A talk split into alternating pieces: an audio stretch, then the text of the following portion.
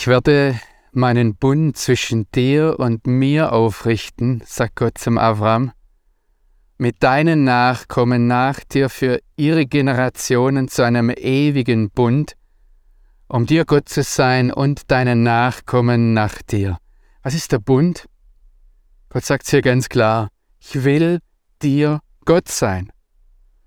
Und er sagt da, ich werde ihn aufrichten. Nicht komm, lass es uns miteinander machen. Ich werde ihn aufrichten und das schwingt mit, das wird nicht leicht. Ich werde da was aufrecht erhalten müssen.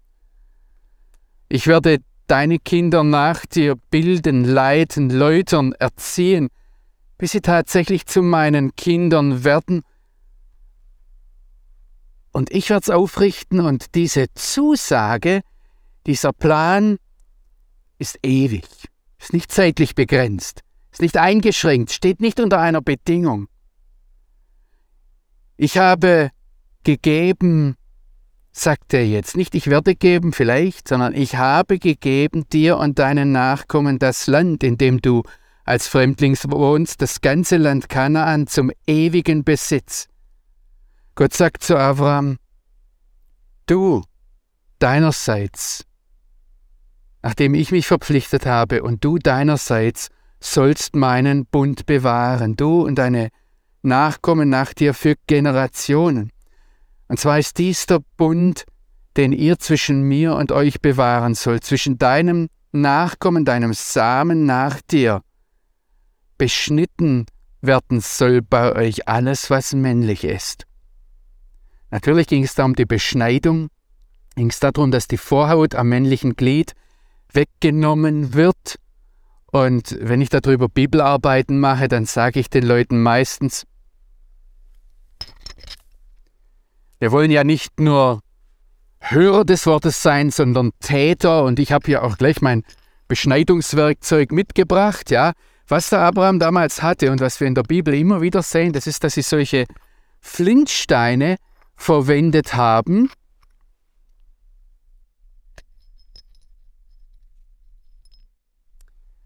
Und das Interessante ist, wir haben vor einiger Zeit miteinander von Focus Jerusalem so einen Paläontologen, einen Archäologen, der diese alten äh, Steine sich überlegt, wie haben die das damals hergestellt. Und er hat festgestellt, wenn man die ganz neu zerschlägt, dann sind die sogar steril. Das heißt, sogar an das war gedacht. Und Gott sagt jetzt, beschnitten soll bei euch werden alles was männlich ist. Was bedeutet, dass etwas beschnitten wird? In der Bibel ist auch davon die Rede, dass die Lippen beschnitten werden müssen, dass die Ohren beschnitten werden muss, dass das Herz beschnitten werden soll. Was unbeschnitten ist, ist unbrauchbar oder nur sehr schwer brauchbar. Gott sagt jetzt, ihr sollt euch beschneiden und Schon im Wort, im hebräischen Wort Jemol, steckt das Mul, das Gegenüber drin. Das heißt, Gott tritt hier in das Leben des Abraham an seiner empfindlichsten, an seiner peinlichsten Stelle und sagt, da trete ich dir entgegen. Und das musst du machen. Das heißt nachher, dass Abraham sich und sein Haus, seinen Sohn Ishmael an einem Tag beschnitten hat und dieses Be'ezema Yomase dieses, das kann man im Hebräischen auch übersetzen, in der Stärke des Tages, in der Kraft des Tages. Das heißt, er hat es am helllichten Tag gemacht, nicht verborgen. Die biblische Offenbarung kennt eigentlich keine Esoterik, etwas, das man im Geheimen macht, das die anderen nicht sehen sollen. Gott tritt dem Abraham entgegen, das Ganze ist etwas brutal und fordert von ihm ein Bundeszeichen an der intimsten, empfindlichsten, peinlichsten Stelle. Und Abraham macht es ganz offen. Er sagt ein Ja dazu. Was mir hier wichtig ist, ist, dass wir, wenn wir das jüdische Volk verstehen wollen, sehen, dass das Land und die Beschneidung zum Kern ihrer Identität gehören. Gott sagt später, die Seele, das Leben, der Mann, der nicht beschnitten ist und in deinem Volk lebt, der soll ausgerottet werden. Er hat den Bund verletzt. Er kann ihn nicht abschaffen. Er kann ihn nicht ungeschehen machen, aber er kann ihn überschreiten, für sich persönlich verletzen. Und das hat Folgen für ihn.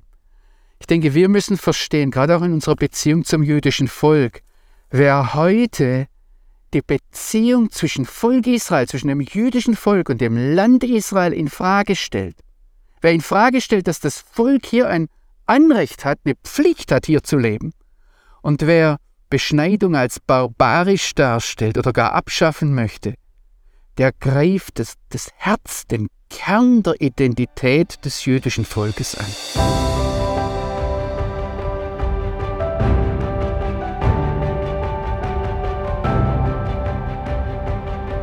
Der Herr erschien dem Abraham bei den Eichen von Mamre. Das muss irgendwo hier in dieser Gegend gewesen sein. Hebron ist heute eine Großstadt. Sie können das sehen. Wir wissen nicht genau, wo es war. Es gibt einen traditionellen Ort mit einer orthodoxen Kirche, aber ich habe gedacht, ich nehme sie hier mit in die Natur. Das sind keine Eichen, was hier um uns herum steht, sondern Ölbäume. Und er saß dann im Eingang des Zeltes während der Hitze des Tages. Das muss mittags gewesen sein. Das Interessante ist, wenn es jetzt heißt, der Herr erschien dem Abraham nicht nur, wo er sich ein Altar gebaut hat, sondern im Eingang seines Zeltes, im täglichen Leben. Dadurch wird sein Zelt, so sagen die rabbinischen Lehrer, zum Zelt der Begegnung, zum Ohel Moed, was ein Name für die Stiftshütte ist, die in der Wüste stand, für das Heiligtum Israels. Und jetzt heißt es, er erhob seine Augen und sah, siehe, da standen ihm drei Männer gegenüber. Gott erscheint ihm als drei Männer. Christliche Ausleger haben jetzt natürlich allen Grund zu fragen, ist das eine der ersten Hinweise auf die Dreieinigkeit? Das heißt ja eindeutig, es sind drei Männer, drei Menschen. Was mich hier fasziniert, ist, dass die jüdischen Ausleger von einer ganz anderen Seite herkommen als wir Christen.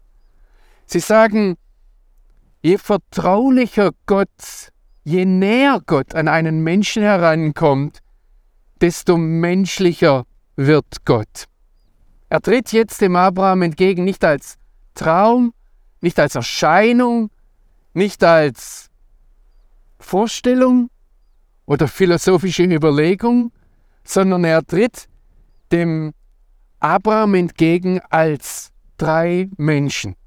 Im Biblischen wird Gott, je näher er uns kommt, je mehr Mensch. Er wartet, er wartet nicht von uns, dass wir in höhere Sphären steigen, dass wir göttlicher werden, um ihm begegnen zu können, und ich habe da gedacht, in der Auseinandersetzung mit diesem Text, wir Christen gerade auch hier zeigen, dass wir meinen, wir würden Gott näher kommen, wenn wir, je philosophischer wir werden, je, je, je besser wir uns zum Beispiel die Dreieinigkeit vorstellen können und wie das sich dann verhält, dass Gott drei ist und doch eins.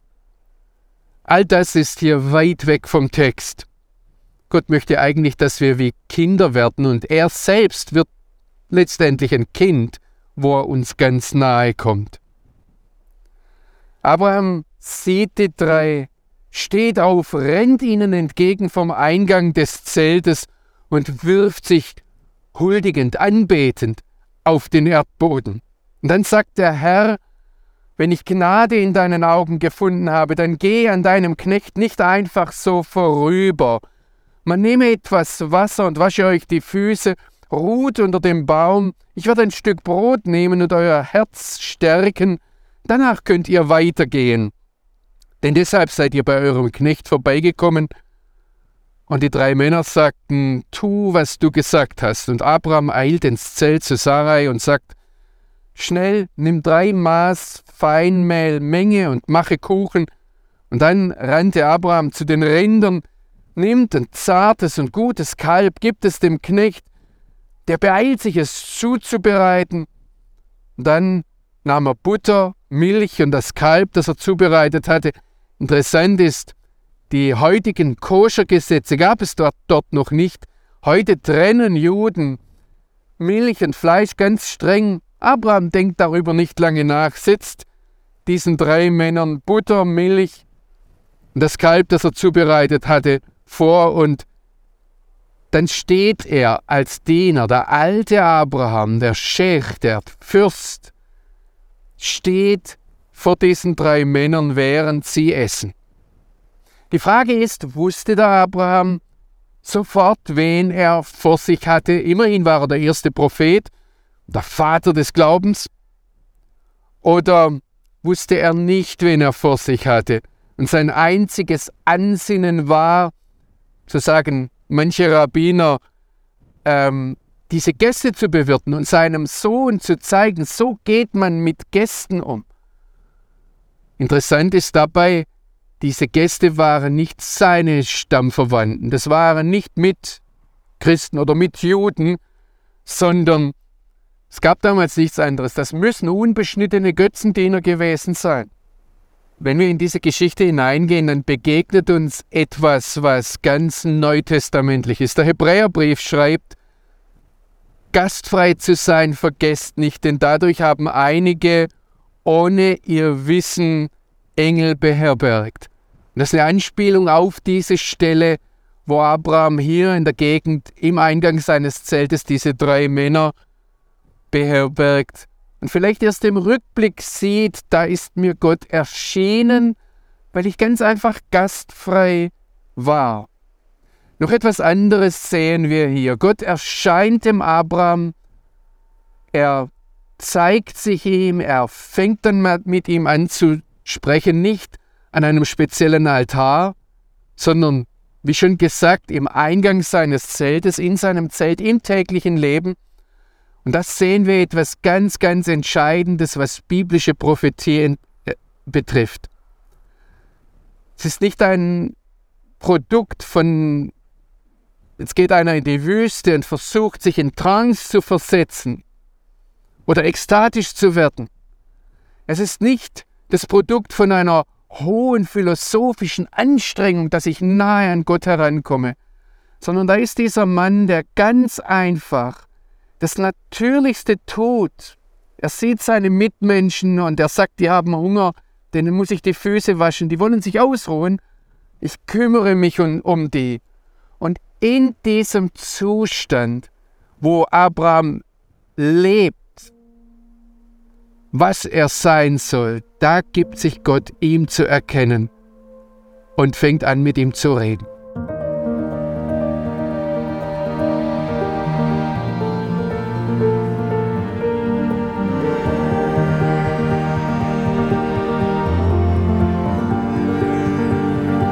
Zwar hier in diesen Bergen um Hebron herum im Hain Mamre, dass Abraham diese drei Männer begegnet sind und er sie gastfrei aufgenommen hat. Und da sagten sie zu ihm nach dem Essen oder während des Essens, wo ist Sarah deine Frau? Er antwortete, sie ist im Zelt gleich hinter mir. Er sagte, ich werde zur Zeit, also der Mann, der ihm da gegenüber sitzt, sagt, ich werde zur Zeit eines Lebens. Wir wissen nicht genau, ist es ein Jahr, sind es neun Monate, aber zu einer bestimmten Zeit wieder zu dir kommen und dann wird Sarai, deine Frau, einen Sohn haben. Sarah hörte das im Eingang des Zelts, der hinter ihm war. Und Abraham und Sarah waren beide in die Tage gekommen. Sarah hatte keine Periode mehr. Und Sarah lachte in ihrem Innern und sagte sich, in meinem Zustand soll ich noch die Liebe genießen. Außerdem ist auch mein Herr alt. Und da sagte der Herr zu, Sarah, zu Abraham, warum lacht Sarah? Und fragt sich, sollte ich wirklich ein Kind gebären, wo ich doch schon alt bin? Gibt es etwas, das für den Herrn zu wunderbar wäre? Dann wiederholt er noch einmal. Zur festgesetzten Zeit werde ich zurückkommen, zur Zeit eines Lebens, steht hier wörtlich im Hebräischen. Und Sarah, Sarah, nicht Hagar, Sarah wird einen Sohn haben.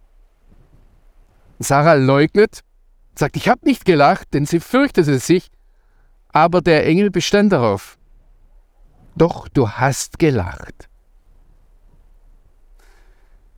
Wenn wir uns erinnern, ein Kapitel vorher, da lacht auch der Abraham, als Gott ihm sagt, du wirst einen Sohn bekommen.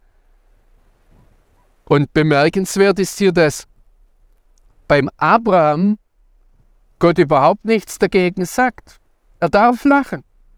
Und jetzt bei der Sarah wird sie regelrecht herausgezogen. Sarah, du lachst. Da siehst du, wie ungläubig du bist. Was war der Unterschied zwischen dem Lachen von Abraham und dem Lachen von Sarah?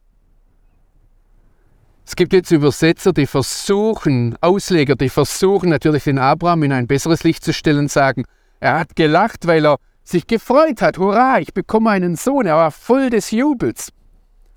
Aber wenn wir uns den Ausdruck lachen, von dem dann übrigens der Name Yitzchak, Isaak herkommt, man lacht, ja, wenn wir, wenn wir uns diesen Begriff ansehen, dann geht es hier immer um ein Lachen, das nicht Freude ist. Ich bekomme jetzt etwas, ich freue mich über einen Sohn oder ein Stück Schokolade oder was auch immer das ist.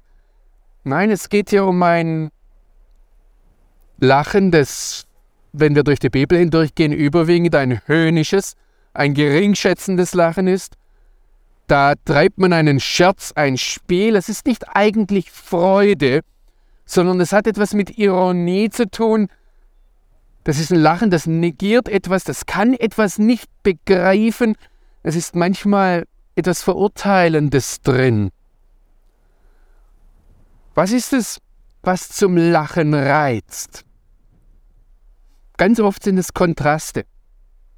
Es ist ein Unterschied zwischen dem, was ich mir vorstellen kann und das, was mir gegenübergestellt wird. Oder das ist ein Unterschied, sind Kontraste, die wir nicht erwartet haben. Es ist ein Unterschied, stellen Sie sich vor, da ist eine große, dicke Frau und sie läuft mit einem kleinen, dünnen Mann und man sieht, die beiden haben sich lieb. Eigentlich müsste man sagen, ist doch toll. Aber wir lachen, weil wir den, wir kennen die beiden gar nicht. Es ist ein Unterschied, wo wir sagen, das passt irgendwie nicht. Obwohl vielleicht beide hochintelligent sind, beide Professoren sind. Ich konstruiere. Was bringt uns zum Lachen? Das ist, wenn ein kleines Kind kommt und ein Haus wegschieben will, weil es am falschen Platz steht, nach der Meinung des Kindes. Oder wenn ein einzelner Mensch sich dem Brausen des Meeres stellt und dem Einhalt gebeten möchte oder dann da anfängt mit einem Fingerhut das Meer auszuschöpfen. Das sind solche Unterschiede, die uns zum Lachen bringen. Oder hier jetzt zwei uralte Leute, die auf die 100 zugehen, bekommen die Nachricht, ihr werdet Eltern. Freut euch.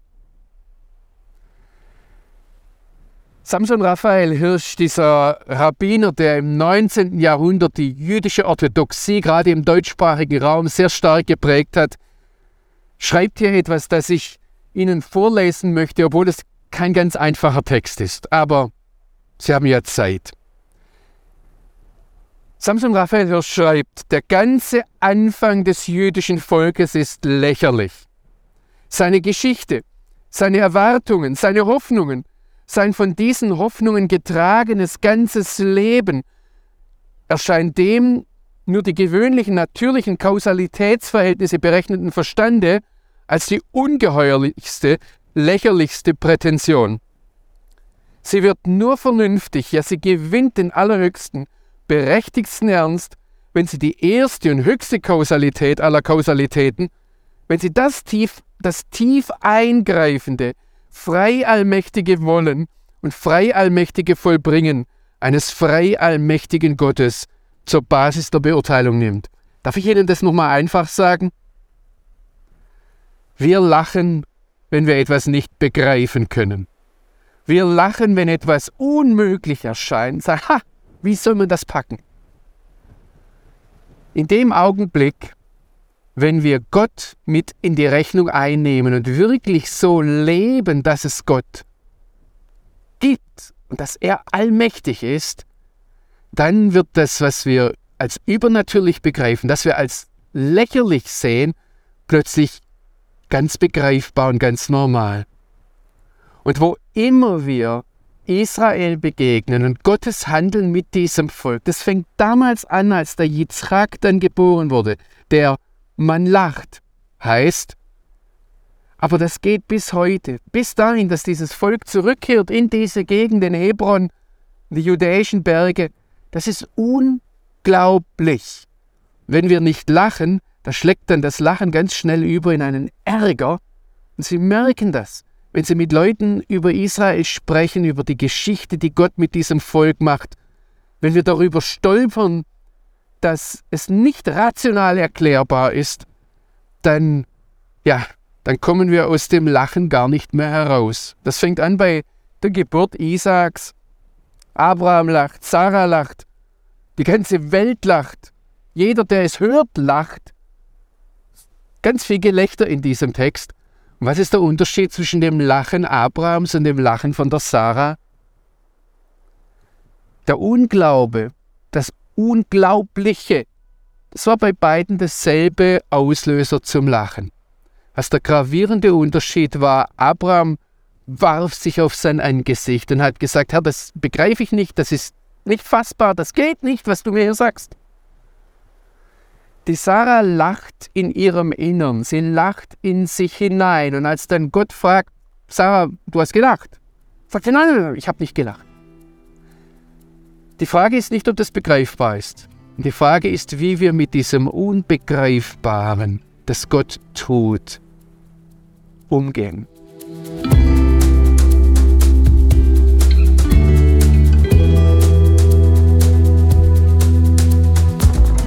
Bisher waren wir oben im Gebirge, im Gebirge Judäa und haben runtergesehen zum Toten Meer. Und jetzt heißt es in 1. Mose 20, Abraham zog von dort in den Negev, ins Südland.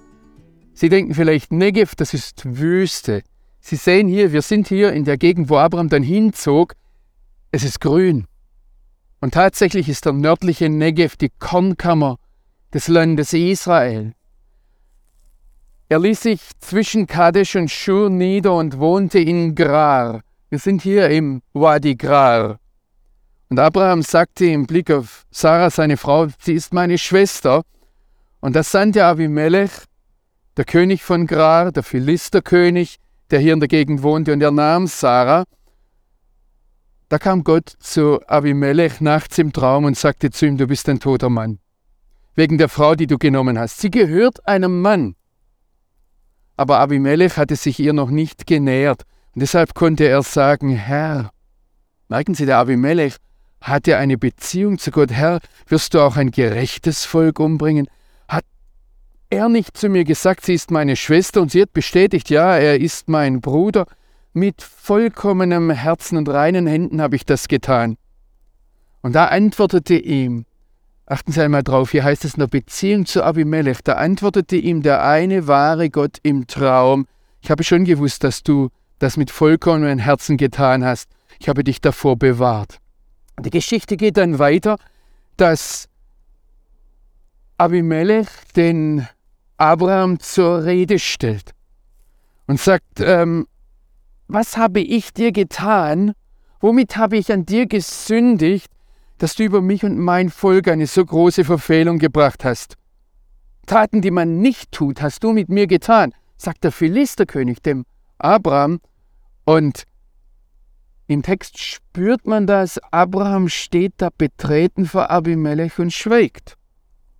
Und deshalb spricht Abimelech weiter und sagt zu Abraham, was hast du gesehen, was hast du im Auge gehabt, was hast du vorgehabt, dass du mir das angetan hast?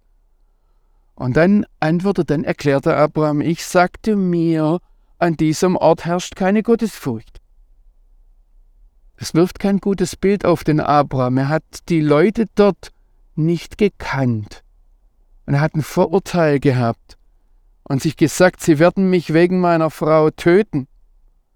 Und dann bringt er eine Ausrede und sagt, außerdem ist sie tatsächlich die Tochter meines Vaters und nicht nur die Tochter meiner Mutter, sie wurde, so wurde sie meine Frau, also sie ist meine Halbschwester.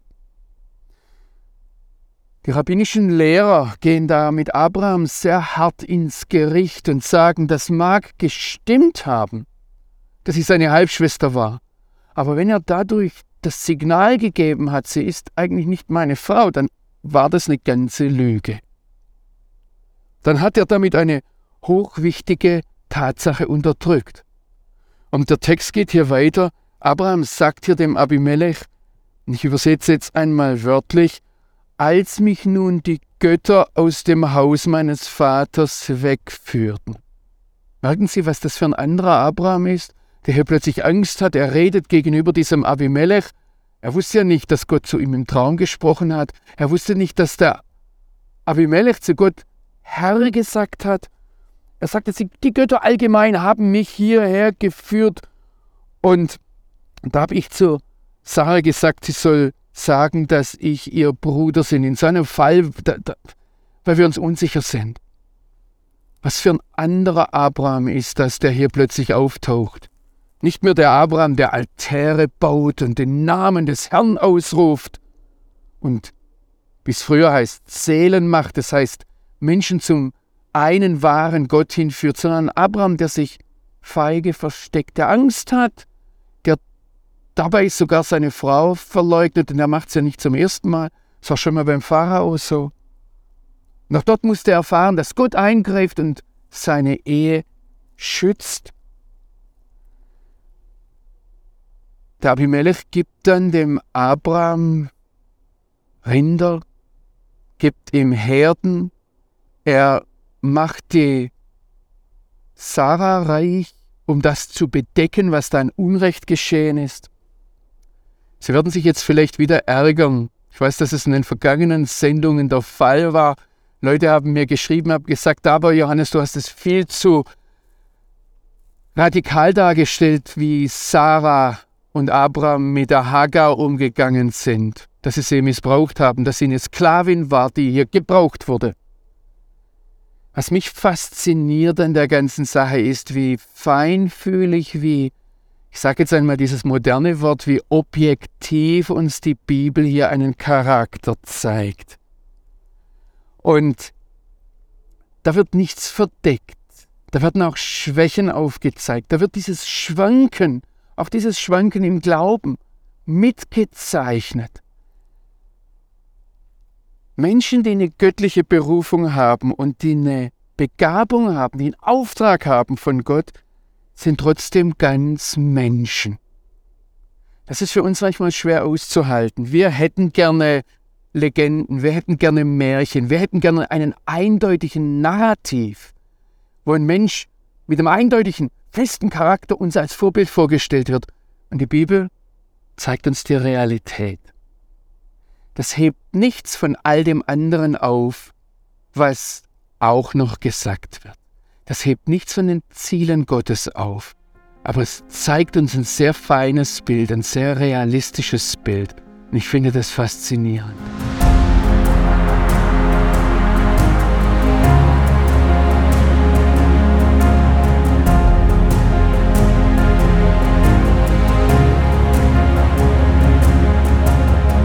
Bibel zeichnet uns ein objektives Bild. Keine ideologisch oder politisch motivierten Narrative, keine Legenden, keine Märchen, manchmal so realitätsnah, dass uns der Text wehtut, dass es uns Schwierigkeiten macht, der Darstellung zu folgen. Wir hätten gern mehr Klarheit. Und die Klarheit ist da. Der biblische Text zeigt uns auf eine feine Art und Weise einen ganz klaren und eindeutigen Unterschied zwischen Recht und Unrecht. Wir sind immer noch in 1. Mose 20, wir sind hier noch am Rande des Wadi Grar oder des Nachal Grar, wo Abraham hinkam, wo er dann den Abimelech getroffen hat, wo er Sarah als seine Schwester ausgegeben hat und dann erscheint Gott dem Abimelech im Traum. Abimelech wo wir eigentlich, wo der Abraham denkt, wo wir eigentlich denken, ein Heide, zu dem redet Gott. Und er sagt ihm, du bist ein toter Mann. Hier wird eindeutig der Schutz der Ehe kommuniziert. Sie gehört einem anderen Mann, sagt Gott dem Abimelech. Und wir spüren dann auf der Seite des Abimelech, dass er eine Ahnung hat vom lebendigen Gott, schon wie er antwortet. Er spricht ihn an mit dem Namen Adonai, Herr. Und die Rabbiner hören dann, indem er weitermacht, ich sage es Ihnen einmal auf Hebräisch, Goy Gam Zadik Darok, ein gerechtes Volk willst du auch töten, Goy Gam das, das klingt wie das hebräische Megamgem, er stottert da etwas vor sich hin, er merkt etwas von der Größe, von der Heiligkeit Gottes und sagt Gott dann, Herr, ich habe das, was ich getan habe, mit, wie heißt es hier, in der Vollkommenheit des Herzens, mit einem ganzen Herzen und mit reinen Händen getan. Offensichtlich war das damals tatsächlich so, dass ein stärkerer Mann, ein König, sich von irgendjemand anders einfach eine Frau nehmen konnte. Gott widerspricht hier nicht im Traum, wo er ihm antwortet, aber er nimmt eine kleine Korrektur vor. Er sagt, ja, du hast es, so heißt es hier in der Antwort, ich habe schon gewusst, dass du das mit diesem vollkommenen Herzen getan hast, aber er wiederholt nicht das mit reinen Händen. Und da kommuniziert der Text ganz eindeutig, Abimelech, was du in deinem Herzen, in deinem Gewissen hast, ist eine Sache. Aber wenn du mit reinem Gewissen handelst, bedeutet das noch lange nicht, dass das im Angesicht Gottes sauber ist. Dass das im Angesicht Gottes untadelig ist. Und Gott sagt dann, ich habe dich davor bewahrt, nicht du dich selbst. Ich habe dich davor bewahrt, gegen mich zu sündigen. Und auch hier sagt er, nicht gegen die Sitten des Landes zu verstoßen. Das, was gegeben ist, das, was alle so tun, ist in Gottes Sicht noch lange nicht richtig. Und das sagt dieser sehr objektive Text, der uns den Abraham zeigt, wo wir sagen, oh, warum ist der so still, warum ist der so unklar? Der Text ist ganz klar. Und Gott kommuniziert dem Abimelech, Abimelech, du hast hier etwas zu tun. Und Abimelech steht dann auf, er sagt das seinem ganzen Volk und er geht dann sogar auf Abraham zu, er weist den Abraham zurück, das ist das Verrückte an dieser ganzen Geschichte. Der Philisterkönig, ich hätte fast gesagt, der Palästinenser kommt hier und sagt dem Juden, sagt dem Israeliten, sagt dem Abraham, Abraham, wie du hier gehandelt hast, wo du uns beide hingebracht hast, das entspricht nicht dem Willen Gottes. Das heißt, die Botschaft des biblischen Textes ist eindeutig, aber der biblische Text zeigt uns sehr deutlich hier, wie Menschen hin und her wanken, wie Menschen mit ihren Versuchungen, mit ihren Gefühlen, mit ihrer Angst irgendwo hinkommen, was gar nicht dem Willen Gottes entspricht, wie menschliche Sitten und Gebräuche vielleicht allgemein anerkannt sind aber Gott ganz klar sagt, Abimelech, und er sagt es ja dann auf eine sehr eindeutige, sehr für den Abraham, der erwählt war, der eigentlich hätte wissen müssen, peinliche Art und Weise, hier geht der Weg lang. Hier ist eine klare Richtung. Und das ist das Faszinierende an diesem Text. Ähm, der Abimelech versucht dann durch die Geschenke an den Abraham durch das, dass er der Sarah tausend Silberstücke gibt und sagt, das soll dir eine Decke sein, die praktisch dich und deine Ehe bedeckt. Er weist auch seine Leute zurecht, dass niemand diesen Mann und seine Frau anrührt. Da wird ein sehr deutlicher Maßstab aufgezeigt. Und das Faszinierende ist, der Abimelech macht dann etwas, was der Pharao vorher nicht gemacht hat, wo eine ähnliche Situation war. Der Pharao sagt noch, geh, hau ab, Kachwelech, nimm deine Sachen und geh. Der Avimelech sagt, guck mal, das Land steht dir offen. Und wo wir heute sitzen, wir sind nicht weit vom Gazastreifen entfernt, das ist tatsächlich Kernland des Landstammes Juda, wenn wir es biblisch sehen. Und Avimelech beugt sich dem. Er sagt zum Abraham, du bist hier eingeladen zu wohnen. Und wir sehen hier letztendlich die Möglichkeit einer Koexistenz zwischen dem Abraham, der die Verheißung hat, und dem Abimelech, der hier auch noch lebt.